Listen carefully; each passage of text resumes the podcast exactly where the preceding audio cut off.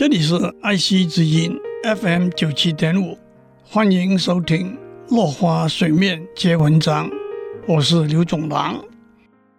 今天我们讲地球暖化和温室效应。首先，地球表面是如何维持让人类舒适存活的温度呢？答案的第一部分当然是太阳放射出来的热量来到地球表面之后。部分被反射出去，部分被地球表面吸收。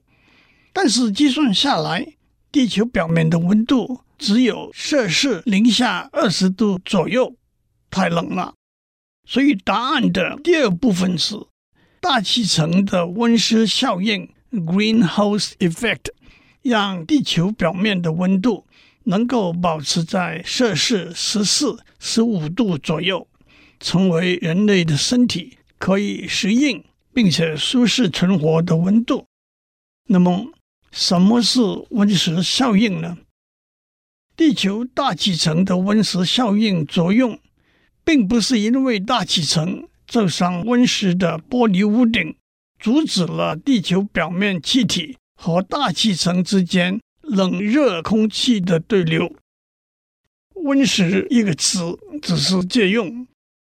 太阳表面的温度大约是六千度 K，K 是绝对温度。它放射出来的电磁波，大部分波长属于紫外光和可见光范围。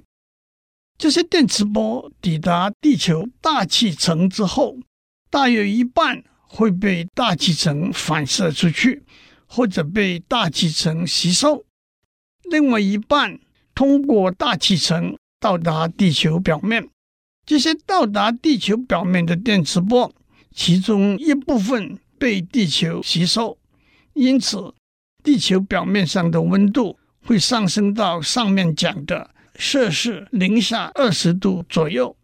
另一部分会被地球表面反射出去，由地球反射出来，并且往上向大气层走的电磁波，大部分波长。属于红外线的范围。大气层里的气体可以分成两类，一类叫做非温室气体，包括氮、氧和氬；另外一类叫做温室气体，包括水蒸气、二氧化碳、甲烷、一氧化氮和臭氧。对于太阳放射出来的紫外线和可见光电磁波，以及地球反射出来的红外线电磁波来说，非温室气体是透明的。这些电磁波穿过非温室气体的时候，不会引起什么反应。不过，红外线电磁波穿过温室气体的时候就不同了。温室气体的分子会吸收红外线电磁波的热，并且发生振动。然后再把被吸收的热重新放射出来，这些重新被放出来的电磁波不一定会往大气层外面走，而是四面八方的发射，一部分往大气层外面走，一部分冲撞到其他温室气体的分子，让它们发生振动，一部分回过头来往地球表面走。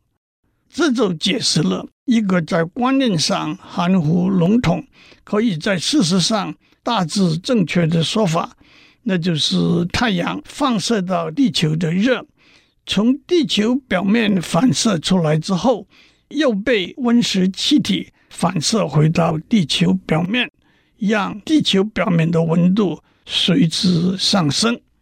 这一来，我们就了解温室效应本身。不但不是一件坏事，相反的，它帮助地球表面维持一个适合人类生活的温度。只有当大气层的温室效应增加，才会引起地球暖化的现象。以上内容由台达电子文教基金会赞助播出。